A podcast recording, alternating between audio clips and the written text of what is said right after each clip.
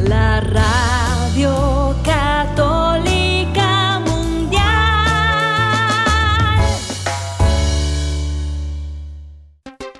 Y ahora en vivo, desde Lima, Perú, EWTN, Radio Católica Mundial, presenta Más que Noticias, un programa informativo que analiza desde una visión de la fe los acontecimientos sociales, políticos y económicos más importantes de Latinoamérica, el Vaticano y el mundo. Más que noticias, respuestas a las interrogantes de los temas más actuales y la manera correcta de interpretarlos a la luz de la fe. Vidas ejemplares, actualidad del Vaticano, defensa de la vida, apologética, doctrina social de la Iglesia, devociones, y mucho más. Esto es Más que Noticias. Comenzamos el programa. Gracias amigos por estar con nosotros hoy en su programa Más que Noticias. Es un gusto saludarlos. Salimos como siempre en vivo desde los estudios de la Agencia Católica de Informaciones en Lima, Perú, parte de la gran familia de EWTN y WTN News, el grupo ASI en muchos idiomas anunciando las noticias a la luz de la buena noticia del Evangelio. Gracias por acompañarnos, soy Eddie Rodríguez Morel. También recién mi saludo amigos, les habla Guillermo Montezuma. Qué bueno que nos encontremos nuevamente con ustedes. Y quisiera comenzar con palabras de Gálatas 1 que cobra actualidad en este tiempo. Dice así el apóstol, quiero que sepan hermanos que el Evangelio anunciado por mí no es una invención de hombres, pues no lo recibí ni lo aprendí de ningún hombre. Jesucristo es quien me lo ha revelado. Y dice unas citas antes lo siguiente, no salgo de mi asombro al ver con qué rapidez han abandonado a quien los llamó mediante la gracia de Cristo para pasarse otro evangelio. Pero no hay otro evangelio. Lo que pasa es que algunos lo están confundiendo e intentan manipular el evangelio de Cristo. Pues sea maldito cualquiera. Yo incluso, un ángel del cielo, que les anuncie un evangelio distinto del que les anuncié. Ya les he dicho y ahora os lo repito, si alguno les anuncia un evangelio distinto del que ha recibido, caiga sobre él la maldición. Amigos, estamos hablando de los inicios del cristianismo, en donde gente que era de la familia, que estaba con la familia, pero no eran de los nuestros, como dice la palabra, pues distorsionan el Evangelio. Y creo que es importante que nosotros estemos muy alertas en estos tiempos de tan, de tan gran confusión que existe en la cabeza incluso de quienes son autoridades, de quienes son eh, religiosos, consagrados, que de pronto comienzan a hablar barbarie media en torno de la persona del Señor, pasándolo simplemente como uno, una herramienta más, una, un engranaje más en la historia de algo que el espíritu está ahorita suscitando, porque lo que interesa es el espíritu y no tanto lo que hemos vivido como iglesia y se ha enseñado con firmeza y claridad.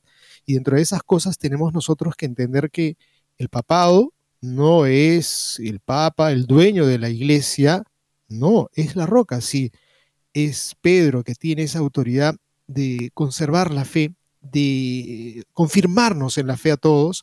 Y tenemos un artículo que estamos compartiéndolo el día de ayer de Crisis Magazine, importante, es para poder entender cómo nos aproximamos nosotros al papado y tenemos que hacerlo de la manera más sana, porque la iglesia es de Cristo.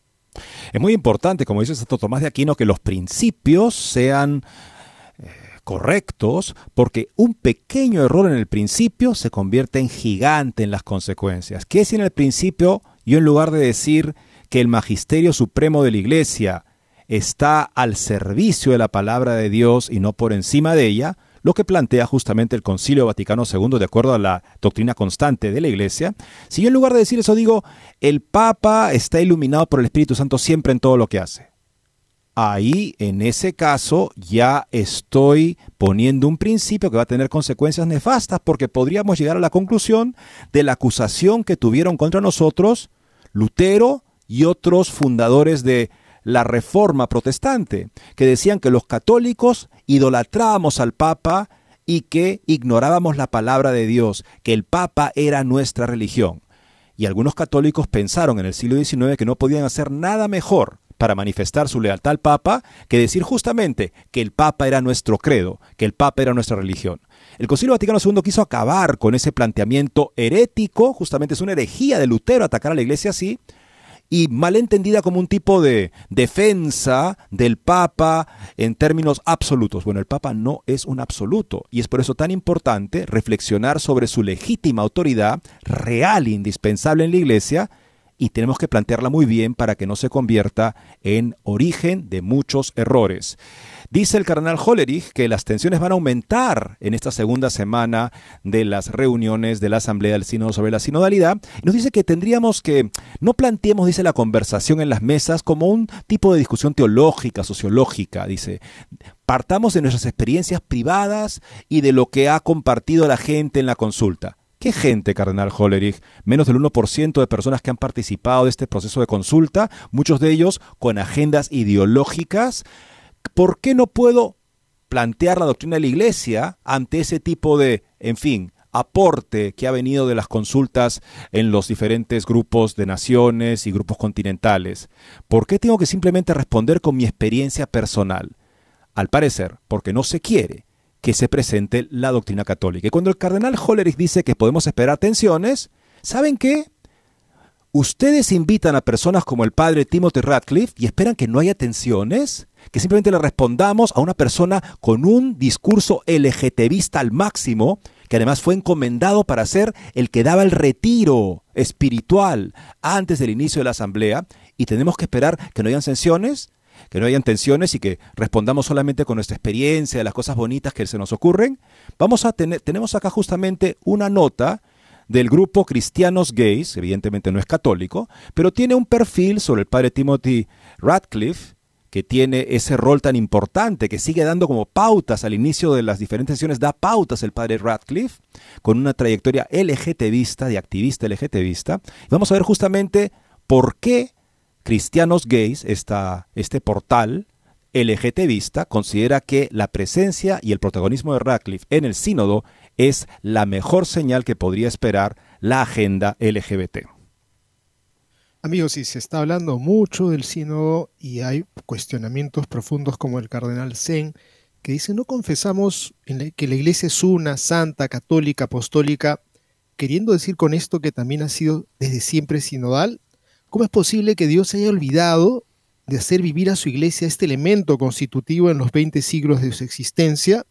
Si la sinodalidad es un elemento constitutivo de la iglesia, ¿cómo es esto que es lo que Dios espera de nosotros para este siglo? Es una serie de contradicciones en torno a la, a la palabra sinodalidad, pero no solamente se queda ahí, sino también existen también cuestionamientos desde dentro de el mismo sínodo, además no sé, ustedes de repente ya está, saben que ha llegado no solamente el sínodo con estas ideas, también el, COVID está adentro y ha, habido bajas, aparentemente dicen que son oficialmente cuatro contagiados de COVID, pero hay un delegado ortodoxo oriental que ha dicho sobre el sínodo de la sinodalidad y observado que la práctica ortodoxa es diferente a la que se está planteando desde el sínodo de la sinodalidad. Vamos a mirar esta perspectiva de este metropolitano ortodoxo oriental del patriarcado ecuménico que dice, pues esto no es lo que se hace en la iglesia ortodoxa.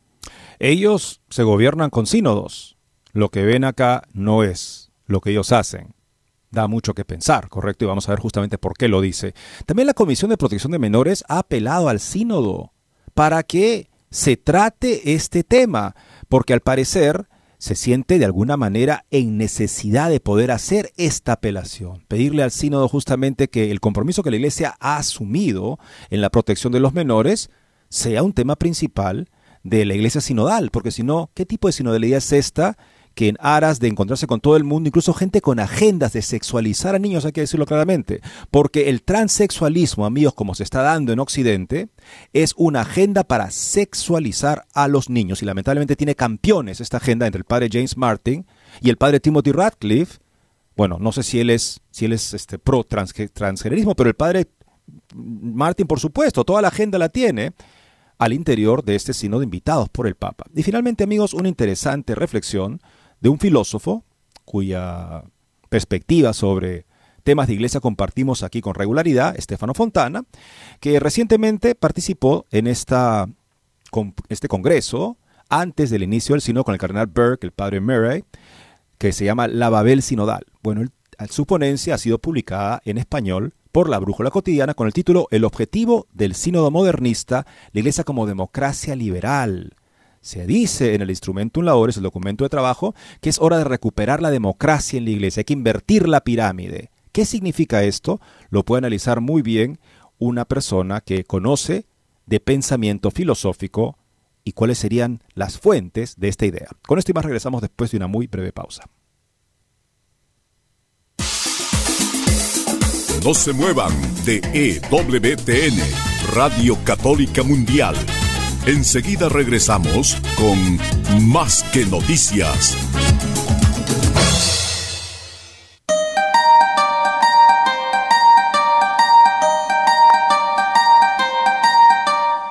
No olvides seguirnos en Facebook como Más que Noticias EWTN. Allí podrás encontrar las noticias que tratamos día a día en el programa. Además, pueden escribirnos con sus comentarios o sugerencias.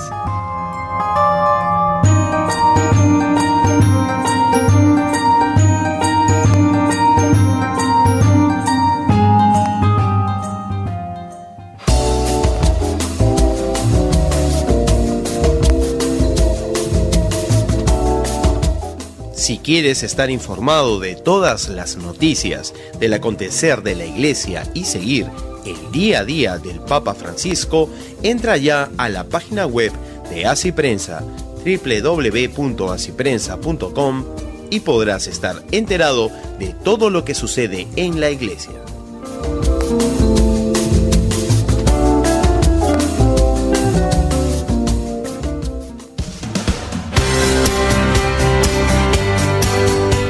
Ya regresamos en EWTN, Radio Católica Mundial, con su programa Más que Noticias.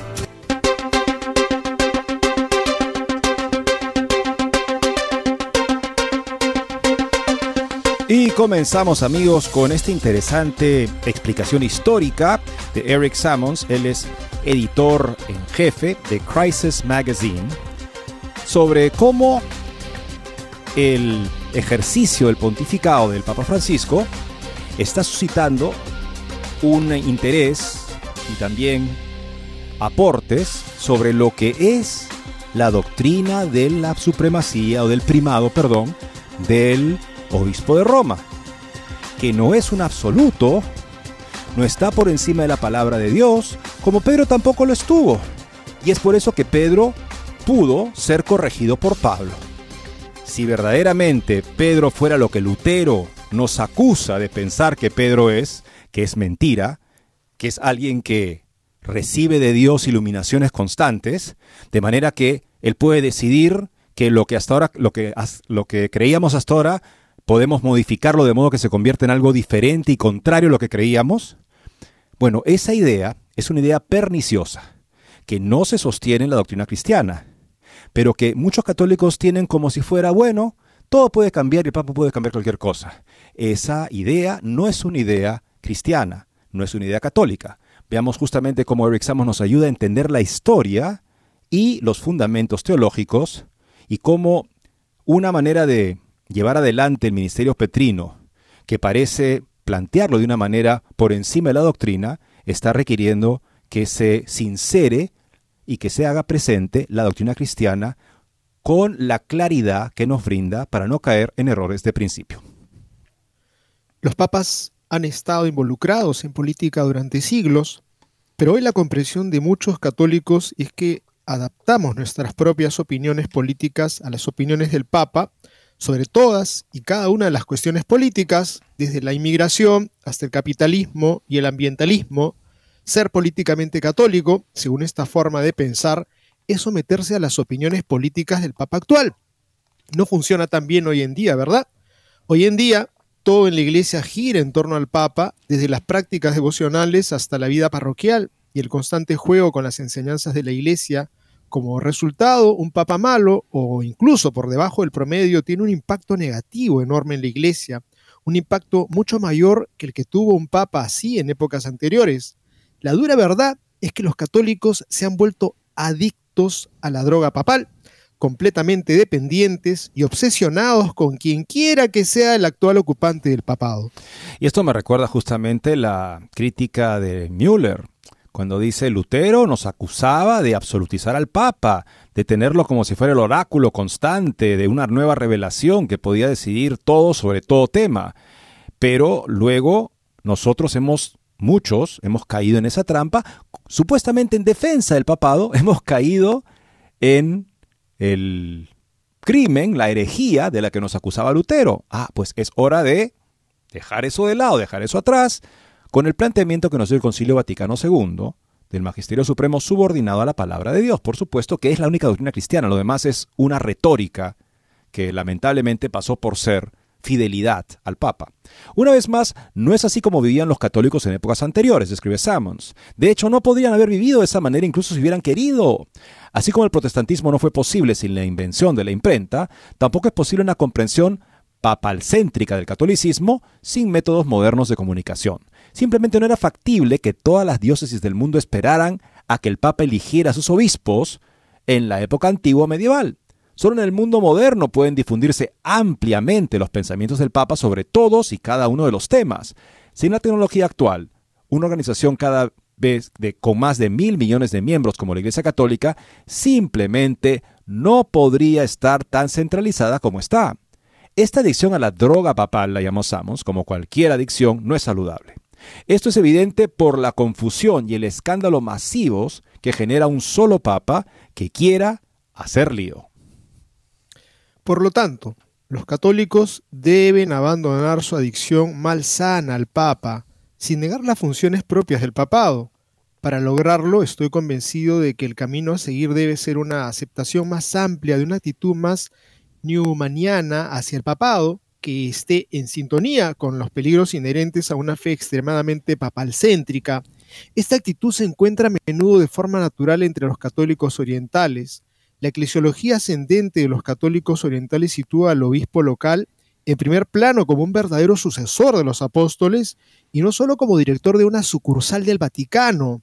El Papa no es la figura dominante en cada discusión, cada debate, cada devoción. Sin embargo, al mismo tiempo, a diferencia de los ortodoxos orientales, no rechazan el papel apropiado del Papa. Lo ven como el verdadero sucesor de San Pedro, que debe confirmar a sus hermanos en, en Lucas 22:32, como se reza, pero no como alguien que controla todo, hasta los anuncios en el boletín parroquial. Los obispos no deberían estar constantemente mirando por encima del hombro a ver si han entrado en conflicto con el Vaticano simplemente por enseñar la fe. En lugar de ello, se les debería permitir mantener la vista en sus rebaños y asumir su papel de pastores. Sí, ese es el papel del obispo. Él tiene la plenitud del sacerdocio, es parte del colegio episcopal con Pedro y bajo Pedro, pero Pedro no tiene autoridad para hostigar a un obispo que enseña la fe católica, incluso cuando tal vez una mayoría de obispos no quieren que enseñe alguna doctrina en particular porque les parece controversial y que carrea mala prensa. Y como hay que actuar todos juntos, finalmente el que quiere enseñar la doctrina católica incómoda, inoportuna, se convierte en un obispo poco colegial, un obispo poco fraterno, y puede ser incluso suspendido sin juicio. Esto ha pasado al menos ya dos veces durante el actual pontificado. Como dice Müller, el Papa no tiene autoridad para hostigar a obispos buenos. Hacer un cambio tan radical en nuestra actitud hacia el papado podría haber parecido muy improbable en los años 30 o incluso en los años 1990, durante el apogeo de la popularidad de San Juan Pablo II.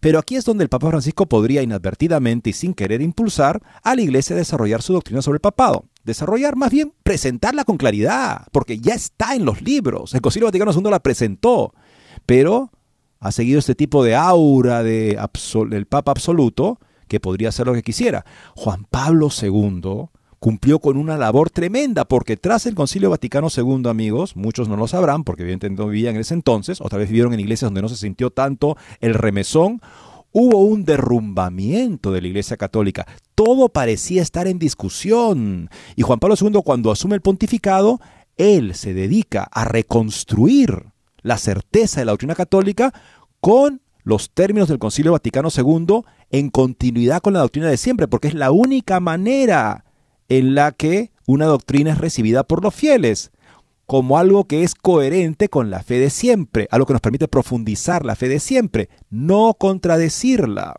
Es lo que Juan Pablo II quiso hacer. Y es, muy lamentable ver que ahora estamos viendo, habiendo pasado por esa época de mayor precisión y, certeza y claridad, que estamos, estamos siendo empujados a un remolino donde nada puede decirse con claridad. ¿Qué dijo Hollerich nuevamente? Hollerich dijo, eh, no se pongan a tener una discusión teológica acá, eh, hay que simplemente ir a la experiencia personal y la experiencia de las personas que han participado, personas que tienen en muchos casos agendas y además generalmente una gran ignorancia de la fe.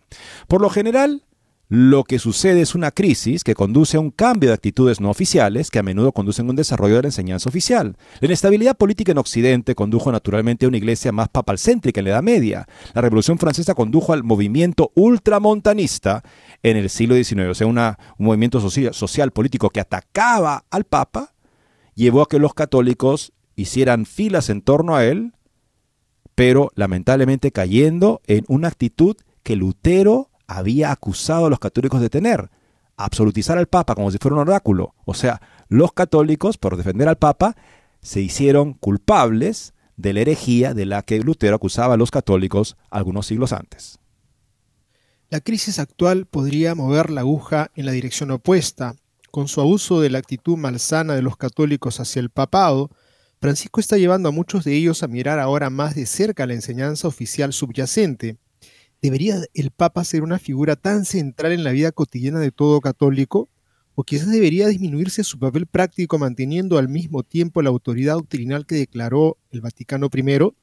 Un cambio en nuestra actitud hacia el papado podría ser lo que se necesita para que la Iglesia logre mayor precisión en sus enseñanzas oficiales en cuanto al papel del papado en la vida católica desde la relación del Papa con sus compañeros obispos hasta la importancia de sus puntos de vista sobre asuntos políticos. Hace casi 30 años, el Papa Juan Pablo II reconoció que la forma en que el Papa ejerce su ministerio de primado debe estar abierta a una nueva situación, Unum Sin número 95. Hablaba desde la perspectiva del Papa, sugiriendo que la forma en que los papas ejercieron su cargo en los últimos siglos no es la única, ni necesariamente la mejor, la mejor manera en que debería practicarse hoy. Del mismo modo, el énfasis excesivo de los católicos en la centralidad del papado en la vida católica en los últimos siglos no es la única ni necesariamente la mejor actitud de cara al futuro. Ejemplos de cómo, bueno, hay que también aclarar acá que el Papa cuando dijo eso se refería a cómo el Papa podía ejercer su primado en relación a las iglesias eh, de tradición apostólica ortodoxas de Oriente en vistas de una plena comunión. Se refería a eso en particular. No estaba diciendo algo así general, por si acaso hay que simplemente entender los términos. No, eran tan amplios como los plantea Sammons. Ejemplos de cómo estas actitudes pueden cambiar podrían ser que los católicos se conecten más espiritualmente con su obispo local, o que dejen de seguir las últimas noticias o encíclicas políticas que salen del Vaticano, o incluso que aboguen por que los obispos sean seleccionados de una manera más descentralizada. Cuando ya no veamos al Papa como la fuente de todas las enseñanzas y de todos los problemas en la iglesia, entonces podremos abandonar nuestra adicción a la droga papal, dice él. Bueno, acá también había que plantear una actitud, pues parece sensata, ¿no? O sea, ¿cuál es la labor fundamental, la tarea fundamental de un Papa? Elegir buenos obispos y buenos cardenales. Y entonces apoyarlos cuando sean perseguidos y atacados por el mundo, porque si son buenos obispos y buenos cardenales, serán perseguidos y atacados por el mundo. Eso lo plantea Monseñor Schneider, me parece totalmente lo, lo correcto. O sea, ¿qué es lo que necesitamos del Papa? Que tenga un criterio doctrinal muy fino y preciso que se caracterice, por el que se caracterice la trayectoria, evidentemente las prioridades, la pasión cristiana, personal, espiritualidad de un candidato a poder ser obispo, para que luego él se encargue de gobernar su iglesia y el Papa no tenga que eclipsarlo constantemente. Nos hemos acostumbrado a eso, en parte porque Juan Pablo II tuvo que asumir un apostolado así presencial porque estaba tan derroída, tan confusa la feligresía cristiana por todos los abusos que se hicieron en nombre del concilio, que él tuvo que venir a traer el concilio fiel a la enseñanza constante, a los concilios precedentes, que es el único concilio Vaticano II real. Lo demás es un tipo de bomba de tiempo que se usa contra la doctrina católica y finalmente derrumba todo.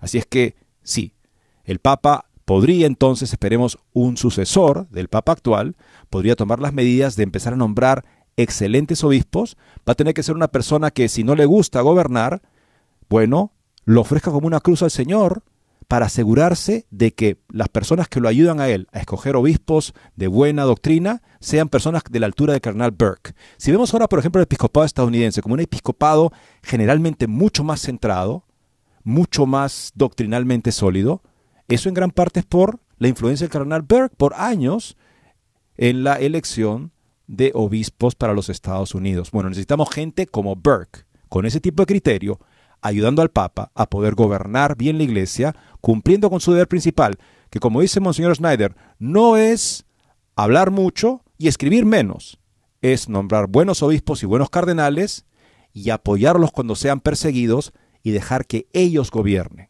que ellos sean justamente como lo son, según la doctrina católica, los pastores de la Grey encomendada a Dios por ellos en comunión con el obispo de Roma. Y la nota termina así, amigos. El desarrollo de la doctrina puede ser un negocio peligroso. Al intentar comprender mejor un misterio de la fe, es fácil desviarse del camino hacia la verdad. Muchos teólogos se equivocaron con la Trinidad antes de que la Iglesia finalmente resolviera la cuestión, y muchos a lo largo de los siglos también se han equivocado con el papado. Pero la profunda confusión y crisis de hoy muestra claramente que los católicos deben estar dispuestos a examinar detenidamente el papel del papado en la Iglesia afinando las enseñanzas oficiales de la Iglesia, así como nuestras actitudes hacia otras que se ajusten más al deseo de nuestro Señor que el papel del sucesor de San Pedro. Quisiera recordar una anécdota que alguna vez decía el Papa Juan Pablo II que cuando quería saber sobre su salud leía el periódico y creo que es algo que quizá en este tiempo en donde los medios de comunicación hace que uno pueda tener información de uno mismo y estar al pendiente de uno mismo y estar al pendiente de lo que el mundo piensa de uno mismo o lo que el mundo está reclamando o clamando o a las grandes fuentes y fuerzas para que la gente se dirija de narices hacia un determinado punto, no es eh, algo imposible que el mismo Papa pueda ser susceptible de ser manejado y puede estar yendo a contracorriente de lo que el mensaje de Jesucristo ha sido en lo fundamental no podemos nosotros vivir de acuerdo al mundo, someternos al mundo y alejarnos de la verdad, que es lo que le toca a todo ser humano y cuanto mayor, con mayor razón, es un papa. Viene el sínodo de los obispos, está ah, incrementándose la permíteme, Guillermo, y permíteme, Guillermo un pequeño comentario. Es que me parece que estamos acá, bueno, no es teólogo ciertamente, este, mm, me parece que le faltan algunos elementos acá en este interesante artículo es que verdaderamente la doctrina católica es clara. Esto es algo que se encuentra en el OT. Claro, el problema es que hoy en día los sacerdotes no estudian generalmente en todo el mundo con un buen manual, celebradísimo por su eh, la calidad de los fundamentos que da del dogma católico. Ludwig Ott consíganselo si no lo tienen. Ahí está la doctrina católica, cada doctrina, con su autoridad relativa. Y vemos justamente ahí que hay doctrinas que son de fe. O sea, ¿qué quiere decir? Que son el contenido del Evangelio como tal, profesado por la iglesia y definido, o sea, precisado, profundizado en su comprensión bajo la guía del magisterio de manera solemne también. Y eso es infalible. También es infalible, permíteme Guillermo, la doctrina constante y universal de la Iglesia. Es infalible. Y el Papa tiene como misión principal transmitir esa doctrina. Si el Papa o cualquier instancia magisterial nos hace un aporte para novedoso para entender la doctrina de una manera que se aplica a nuestra vida, eso ya no lo recibimos con asentimiento de fe, que es debido solamente a Dios que se revela y a la revelación divina. Lo recibimos con se llama sentimiento religioso, o sea, un tipo de reverencia, lo vemos justamente en coherencia con el depósito de la fe y lo asumimos así.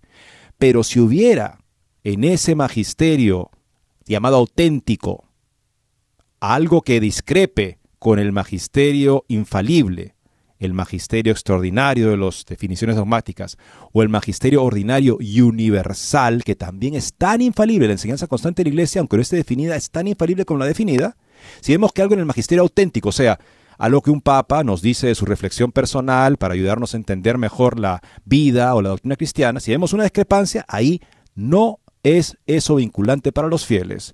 Eso ya está en los libros, o sea, ya está en la doctrina cristiana. No es necesario que se desarrolle nuestra comprensión del papado para entender sus legítimos límites. Y alguien que está haciendo una gran tarea en ese sentido, me parece principal, es el cardenal Müller. Pero luego también con esas dubias y con las manifestaciones que han tenido el cardenal Burke, por ejemplo, también están, esta crisis que estamos pasando está sirviendo para que se ayude a aclarar para la mente de los creyentes lo que los católicos creen sobre la autoridad legítima del Papa y sus límites. Eddie, lo que yo quería poner de repente en cuanto a lo que tú estás pidiendo como una recomendación saludabilísima, tener el libro de Teología Dogmática de Ludwig Ott, pues en los afanes de esta, esta nueva iglesia o de este sector de la iglesia en donde ponen un énfasis y sus afanes están volcados prácticamente a lo existencial, a lo cotidiano, y dicen la dogmática, la doctrina es esclavizante, es prácticamente farisaica, viven un divorcio entre aquello que es la enseñanza con lo que supuestamente ellos dicen es la práctica, lo que interesa, la pastoral en desmedro de la teología dogmática, y hacen un divorcio que creo que eh, aparentemente a, los ojos del mundo, si es que eso es lo que interesa, ver la realidad, ver lo que ha ocurrido con cada persona de una, de una manera particular y dejemos de lado, pues finalmente terminan dejando de lado todo, los diez mandamientos, los sacramentos, las enseñanzas que son las fundantes y por lo tanto queda infecundo todo el trabajo pastoral que puedan realizar. Eso es simplemente una acotación que yo que quería ponerlo porque no caigan ustedes, amigos, los que nos están escuchando, decir, entonces efectivamente lo que interesa es lo existencial, lo cotidiano, y dejemos de lado el catecismo porque en verdad se ríen, se burlan del catecismo, no les interesa el catecismo, piensan que es una pieza ya anticuada. Bueno, hemos llegado a, a esta parte del programa, amigos, y vamos a continuar hablando sobre las tensiones que aparentemente dicen un alto funcionario de este sínodo que aumentarán en breve porque se tocarán temas muy, muy peliagudos. Volvemos entonces en breve. No se muevan de EWTN, Radio Católica Mundial.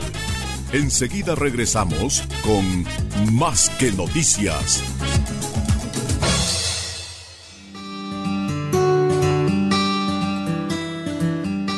En la página web de EWTN podrás encontrar los programas de EWTN Radio y Televisión.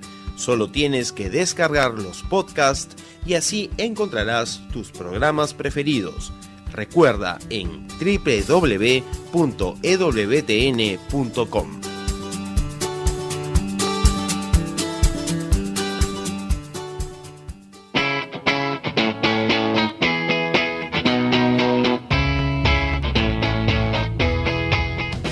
te invitamos a que visites la página web de Asiprensa, www.asiprensa.com, donde encontrarás todas las noticias y actualidad de la Iglesia en el mundo. No lo olvides, www.asiprensa.com.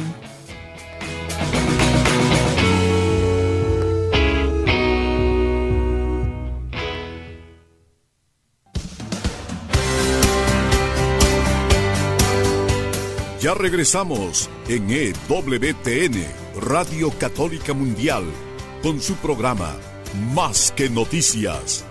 Para comunicarse en vivo con Más que Noticias, nos pueden llamar desde Estados Unidos al teléfono gratuito 1-866-398-6377 y desde cualquier parte del mundo al 205-271-2976.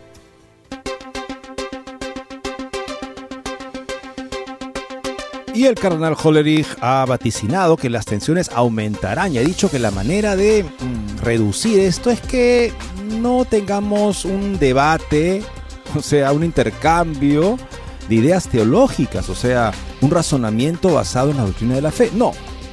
Partamos de experiencias personales para que todo se quede a ese nivel, donde la teología no figura, sino más bien figura la impresión, lo que a mí me parece, lo que yo vi, lo que yo sentí. Amigos, eso no es un criterio para definir o decidir cómo debe comportarse la iglesia ciertamente. El cardenal Hollerich, relator general del Sínodo sobre la sinodalidad, revisó los debates de la semana anterior y habló sobre lo que los participantes podrían esperar la segunda semana. Advirtió que los temas de esta semana podrían generar tensiones. No tememos las tensiones, afirmó Hollerich. Las tensiones son parte del proceso, siempre y cuando nos consideremos hermanos y hermanas. Esta semana los participantes discutirán el módulo B1 del Instrumentum Laboris, el documento de trabajo del sínodo. Durante cada una de las cuatro semanas, los participantes del sínodo cubrirán una sección diferente del documento. El módulo B1 trata de sobre comunión, participación y misión. Los participantes discutirán la primera pregunta, ¿cómo podemos ser más plenamente signo e instrumento de unión con Dios y de la unidad de toda la humanidad? Parte de esto incluirá una discusión sobre temas como cómo la Iglesia puede ser más ecuménica y cómo aborda la frase donde el amor y la verdad se encuentran y cómo reconocer la diversidad y riqueza de las diversas culturas. Hollerich señaló que cree que los participantes están listos para participar en conversaciones difíciles porque han construido vínculos y comprenden mejor cómo discernir con el espíritu. La semana pasada adquirimos experiencia en el uso de la metodología de la conversación en el espíritu y así podemos sentirnos más cómodos en una forma de caminar juntos que continuaremos practicando. Sobre todo, hemos comenzado a tejer relaciones y a construir vínculos. Hemos comenzado a pasar del yo al nosotros. Una preocupación importante que los delegados buscarán abordar esta semana es cómo la Iglesia puede estar abierta a todas las personas. El módulo B del, del, documento de trabajo pregunta, en nombre del Evangelio, ¿qué vínculos hay que fortalecer para superar trincheras y vallas? ¿Qué refugios y protecciones hay que construir? Y para proteger a quién? ¿Qué divisiones son improductivas cuando la gradualidad hace posible, cuando hace la gradualidad posible el camino a la comunión plena. Holly recordó a los participantes que el Papa Francisco ha reiterado continuamente la necesidad de acoger a todas las personas. Dijo todos, todos, todos en los últimos meses. Todos están invitados a ser parte de la Iglesia en la Jornada Mundial de la Juventud. En Lisboa el Papa pues reiteró esa palabra, ¿no? Todos, todos, todos, con bastante fuerza. Y en su homilía en la misa de apertura de nuestra asamblea, tutti, tutti, dijo Hollerich, en profunda comunión con su Padre, a través del Espíritu Santo, Jesús extendió esta comunión a todos los pecadores. Hollerich aconsejó a los participantes que se alejaran de los debates teológicos y sociológicos y comenzaran las discusiones con ejemplos personales concretos para ayudar a comprender el tema. Necesitamos pensar, necesitamos reflexionar, pero nuestra reflexión no debe tomar la forma de un tratado teológico o sociológico, dijo Hollerich. Necesitamos partir de experiencias concretas, las nuestras personales y sobre todo la experiencia colectiva del pueblo de Dios que ha hablado a través de la fase de escucha. Dijo el cardenal Hollerich justamente esto. Todos están invitados a ser parte de la iglesia. En profunda comunión con su Padre a través del Espíritu Santo, Jesús extendió esta comunión a todos los pecadores. ¿Estamos dispuestos a hacer lo mismo?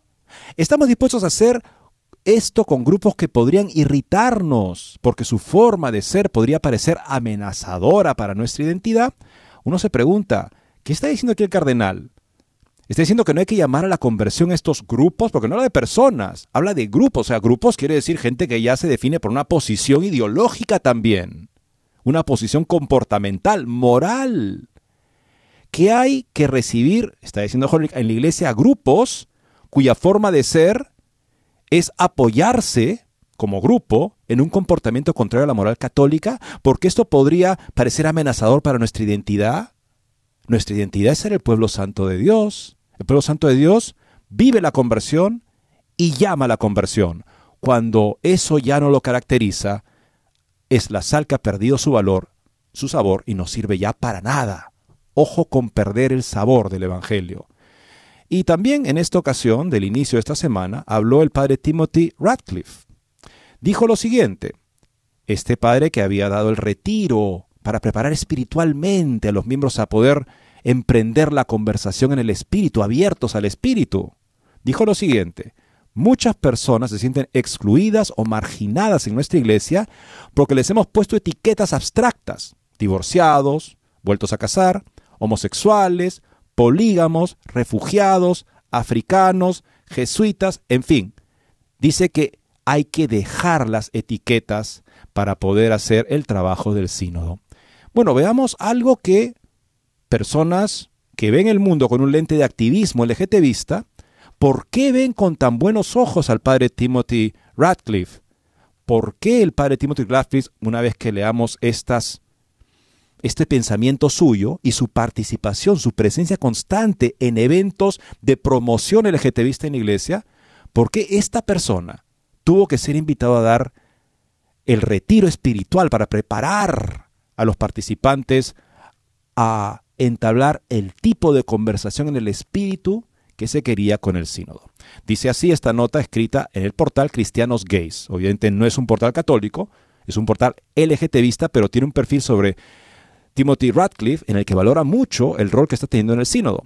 La primera de las dos asambleas globales para el sínodo sobre la sinodalidad ya está en marcha después de su apertura con una misa y las cuestiones LGTBQ ya han ganado prominencia. La publicación de hoy incluye noticias y comentarios de la semana pasada en los que también se supo sobre un documento separado por el Papa Francisco que expresa su apertura a bendecir a las parejas del mismo sexo. El fin de semana pasado, los casi 400 participantes de la asamblea salieron de Roma para un retiro predicado por el padre Timothy Radcliffe, dominico, ex maestro general de los dominicos y una voz positiva LGBTQ. En su segunda de seis meditaciones, Radcliffe retomó la idea de la iglesia como un hogar y señala que el instrumento en Laboris reconoció a los homosexuales entre aquellos que sienten que la iglesia no es un hogar seguro porque se experimenta como excluyente, marginando a muchas personas. Y amplió esta idea con esta anécdota. Esto se lo dice a las personas que están en retiro para el sínodo, por si acaso. En la década de 1980, reflexionando sobre la respuesta de la iglesia al SIDA, visité un hospital de Londres. El consultor me dijo que había un joven preguntando por un sacerdote llamado Timothy. Por la providencia de Dios logré ungirlo poco antes de que muriera. Pidió ser enterrado en la Catedral de Westminster, el centro del catolicismo en Inglaterra. Estaba rodeado de gente corriente que acudió a la misa del fin de semana, así como de personas con SIDA, enfermeras, médicos y amigos homosexuales. El que había estado en la periferia por su enfermedad, por su orientación sexual y sobre todo porque ya estaba muerto, estaba en el centro. Estaba rodeado de aquellos para quienes la iglesia era su hogar y de aquellos que normalmente nunca entrarían a una iglesia. Debemos caminar hacia una iglesia en la que ellos ya no estén en el margen, estamos hablando de personas con comportamiento homosexual, es lo que, a lo que se refiere Timothy usando esta historia conmovedora, sino en el centro de la iglesia. Radcliffe también citó al teólogo padre James Allison, un sacerdote abiertamente gay, que escribió, Dios está entre nosotros como uno expulsado. En el pasado, Radcliffe dijo que los católicos deberían centrarse menos en lo que otros hacían en la cama y más en ayudar a las personas a encontrar a Dios en su propio camino. También dijo que el amor entre personas del mismo sexo debería ser valorado su historial completo relacionado con LGBTQ está disponible aquí en este, en este portal. Todas sus meditaciones del retiro de este mes se pueden encontrar en Vatican News. Participante del sínodo reconoce la necesidad de escuchar voces LGBTQ. Una participante del sínodo, Catherine Clifford, una teóloga canadiense, comentó sobre las expectativas que tienen los católicos cuando se trata de cuestiones de género y sexualidad. Cuando el National Catholic Reporter le preguntó sobre estas expectativas, Clifford respondió lo siguiente. Existe un consenso en todas las regiones continentales de que se trata de cuestiones importantes. Creo que lo que escuchamos es el dolor y la herida de muchas mujeres que sirven muy generosamente y cuyos dones no están plenamente integrados en la vida de la iglesia, y de muchas familias que tienen familiares, colegas, estudiantes, amigos que pertenecen a la comunidad LGBTQ y que también han sido heridos por las actitudes y el lenguaje de las enseñanzas de la iglesia. Recordemos que LGBTQ no simplemente es una etiqueta para entender a un colectivo que hay, una persona que tiene orientación homosexual, es para entender una agenda social de normalización homosexual. Por eso ese término nunca se usaba en la iglesia antes de este pontificado, lo cual por supuesto desorienta porque parece decir, ah, es una comunidad, viven así, deben estar en el centro de la iglesia y no en el margen, por lo tanto su comportamiento, dejen de preocuparse de lo que hacen en la cama y preocúpense porque encuentren a Dios cada uno en su propio camino. Creo, continuó esta teóloga, que también dio palabras iniciales esta semana, para la segunda semana de la asamblea, Creo que tenemos que escuchar esas voces. No creo que el sínodo tenga como objetivo resolver ninguna de esas cuestiones de manera definitiva, pero es necesario reconocer la realidad y marca un rumbo sobre cómo enfrentaremos esas preguntas en el futuro. Creo que eso es lo esencial para que la conversación permanezca abierta. Los artículos destacan la esperanza y las preocupaciones de los católicos LGBTQ en Estados Unidos. El National Catholic Reporter entrevistó a varios destacados defensores LGBTQ en Estados Unidos antes del inicio de la asamblea de este año. Y aquí justamente él pasa a citar una serie de personas de, que han este, manifestado sus esperanzas con respecto a este camino sinodal. Pero en fin, el padre Timothy Radcliffe es una persona que se caracteriza por un discurso muy abiertamente LGTBista y es el que preparó espiritualmente a las personas que están participando en el sínodo. Bueno, han sido invitados también representantes de las iglesias ortodoxas. Y no, es muy importante su perspectiva porque se dice que ustedes siguen con el gobierno de la sinodalidad, aquí en Occidente lo perdimos y ahora queremos recuperarlo. Bueno, recordemos que el colegio cardenalicio es el sínodo del obispo de Roma, que hace siglos, antes de que fuera la iglesia universal a tal escala, el consejo de los diáconos, presbíteros y obispos de la zona de Roma aconsejaban constantemente al Papa y eventualmente fueron los que elegían al obispo de Roma y eventualmente fueron llamados el colegio cardenalicio. ¿Se dan cuenta? Es el sínodo del Papa. O sea, no es que... Ahora, claro, el Papa ha dejado de consultar al sínodo, de los, de los cardenales, que tenían la obligación de reunirse cada vez que había una reunión en Roma de cardenales y de hablar con total libertad sobre cómo veían los problemas en la iglesia para que el Papa pudiera tener esa perspectiva honesta de ellos. Y tan honesta era que estaban vestidos de rojo para decir, yo estoy listo para morir por la iglesia y tengo que hablar en verdad sobre lo que yo veo en la iglesia. Bueno, el Papa no ha querido eso ha prácticamente marginado a los cardenales del colegio cardenalicio, ya no tienen consistorios donde aconsejan al Papa abiertamente, ya no existe, desde el primero que tuvo Francisco que no le gustó cómo fue, ya no han vuelto a darse, y ha decidido crear una nueva instancia con este sínodo de la sinodalidad, con personas invitadas por él, con agendas, lamentablemente, como la de Radcliffe y el padre James Martin. Y bueno amigos, no es como dicen que hay que copiar a la iglesia oriental, que ella vive de un esquema de, forma sinodal y aquí en esta parte del planeta del occidente nosotros tendríamos que aprender de esa iglesia ortodoxa. Pues miren lo que ha ocurrido, porque un delegado ortodoxo oriental ha dicho al sínodo de la sinodalidad y ha observado que la práctica ortodoxa difiere mucho del sínodo sobre la sinodalidad en curso en un testimonio en la Asamblea General del Sínodo esto el 9 de octubre, Job de Pisidia, nacido en Ijor Vladimir Getcha, metropolitano ortodoxo oriental del Patriarcado Ecuménico, describió la práctica histórica de la Iglesia Ortodoxa para los sínodos el lunes por la mañana. Para los ortodoxos, la sinodalidad corresponde a la práctica establecida por el primer concilio ecuménico en el concilio de Nicea 325 después de Cristo de reunir a los obispos de una región al menos dos veces al año bajo la presidencia de sus protos un sínodo es una reunión deliberativa de obispos, no una asamblea consultiva entre clérigos y laicos. A la luz de esto, podríamos decir que la comprensión de la sinodalidad en la Iglesia Ortodoxa difiere mucho de la definición de sinodalidad dada por vuestra actual Asamblea del Sínodo de los Obispos. Ha observado, realmente ha sido una tremenda bomba lo que creo que ha dejado Job de Pisidia. Señaló que en algunos casos, sin embargo, se ha producido la participación de los laicos, incluso durante el Imperio Otomano en el siglo XVII en Kiev y en la actual Iglesia de Chipre. En la Iglesia de Chipre, hasta hoy, dice, los obispos son elegidos no exclusivamente por el episcopado, sino también por el clero y los laicos en una primera etapa. Toda la población de la isla vota de la lista de todos los candidatos. Luego, una segunda etapa, el sino de los obispos elige uno entre los candidatos que hayan obtenido la mayoría de votos. Job de Pisidia afirma que, sin embargo, la participación de los laicos en la selección de obispos es un caso raro. Sin embargo, el caso de la Iglesia de Chipre constituye un caso excepcional en la ortodoxia contemporánea, donde de lo contrario la práctica de la sinodalidad implica exclusivamente una asamblea de obispos, aclaró. Así, el Santo y Gran Concilio Sínodo de la Iglesia Ortodoxa, reunido en Creta en 2016, estuvo compuesto por 162 obispos delegados, mientras que los 62 consejeros, clero, monjes y laicos que estaban presentes no tenían derecho ni a hablar ni a votar. Es a través de esta práctica de la sinodalidad tal como la describen los cánones apostólicos y los cánones del primer concilio ecuménico que la Iglesia Ortodoxa ha sido administrada a lo largo de los siglos hasta nuestros días, añadió continuando, aunque la frecuencia y la constitución de los sínodos pueda variar de una iglesia autocéfala local a otra. Entonces, una única excepción de un tipo de eh, proceso en el cual laicos también participaban, para la inicial definición de una lista de candidatos de los cuales finalmente los obispos elegían con su patriarca al nuevo obispo.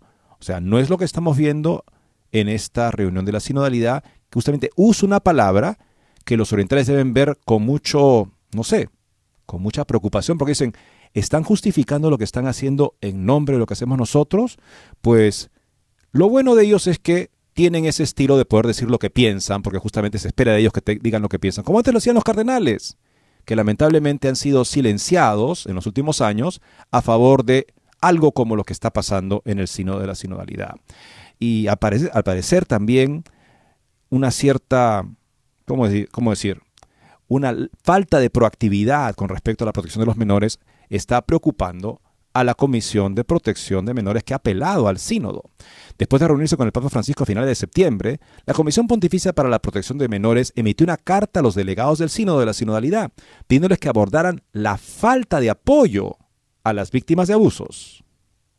La comisión dijo en su carta que todavía falta apoyo para quienes sufrieron abusos por parte de los sacerdotes, Cinco años después de la cumbre de la protección de menores del 2019 que reunió a los líderes de la Iglesia en todo el mundo, persisten profundas frustraciones, especialmente entre aquellos que buscan justicia por los males que se les han hecho. La inaceptable resistencia entre los líderes de la Iglesia que persiste apunta a una escandalosa falta de resolución por parte de muchos en la Iglesia que a menudo se ve agravada por una falta grave de recursos, escribió la comisión. La comisión instó a los participantes del sínodo a escuchar los testimonios de las víctimas de abuso sexual, proteger a los niños a través de políticas y procedimientos de seguridad y trabajar para que llegue el día en que nuestra iglesia tome plena cuenta y plena responsabilidad por los errores cometidos contra tantas personas bajo su cuidado. La realidad del abuso sexual en nuestra iglesia ocupa un lugar central en la agenda del sínodo.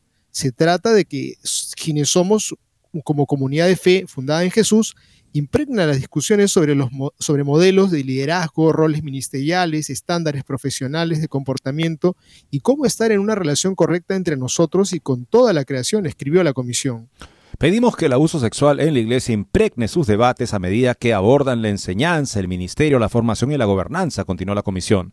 Si bien a veces puede parecer una serie de preguntas desalentadoras, por favor acepten el desafío para poder abordar de manera integral la amenaza que representa el abuso sexual a la credibilidad de la Iglesia en el anuncio del Evangelio. La comisión también criticó al Colegio Cardenalicio, diciendo que un cambio efectivo es imposible sin la conversión pastoral de los líderes de la Iglesia.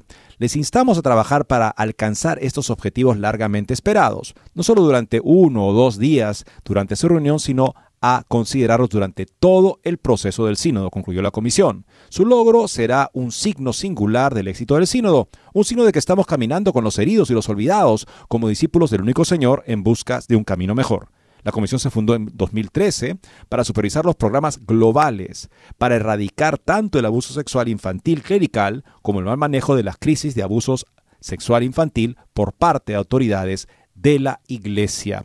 Y es por eso que también estuvimos desconcertados cuando el encargado de la cumbre de los abusos, ante la pregunta de, señor cardenal Chicluna o señor arzobispo Chicluna, el 80% de las víctimas de abuso sexual en los reportes que estamos viendo son varones, a manos de varones.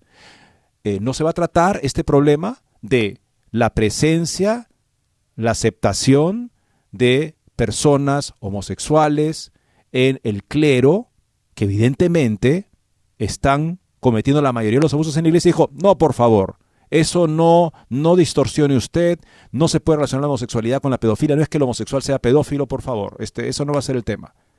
Pero en efecto, mañana tendremos la ocasión de ver un artículo de un experto sobre este tipo de tendencia que habla de que en la Iglesia Católica evidentemente la relación entre la homosexualidad y el abuso es innegable. Eddie, no podemos dejar de invitar a todos a la oración, a orar por este sínodo, orar por el Papa, orar para que el Espíritu verdaderamente conduzca los caminos de la iglesia y que salga a luz la verdad. Sigamos amigos firmes en nuestra fe, la iglesia es de Jesucristo. Muchas gracias y Dios mediante, mañana volveremos a encontrarnos.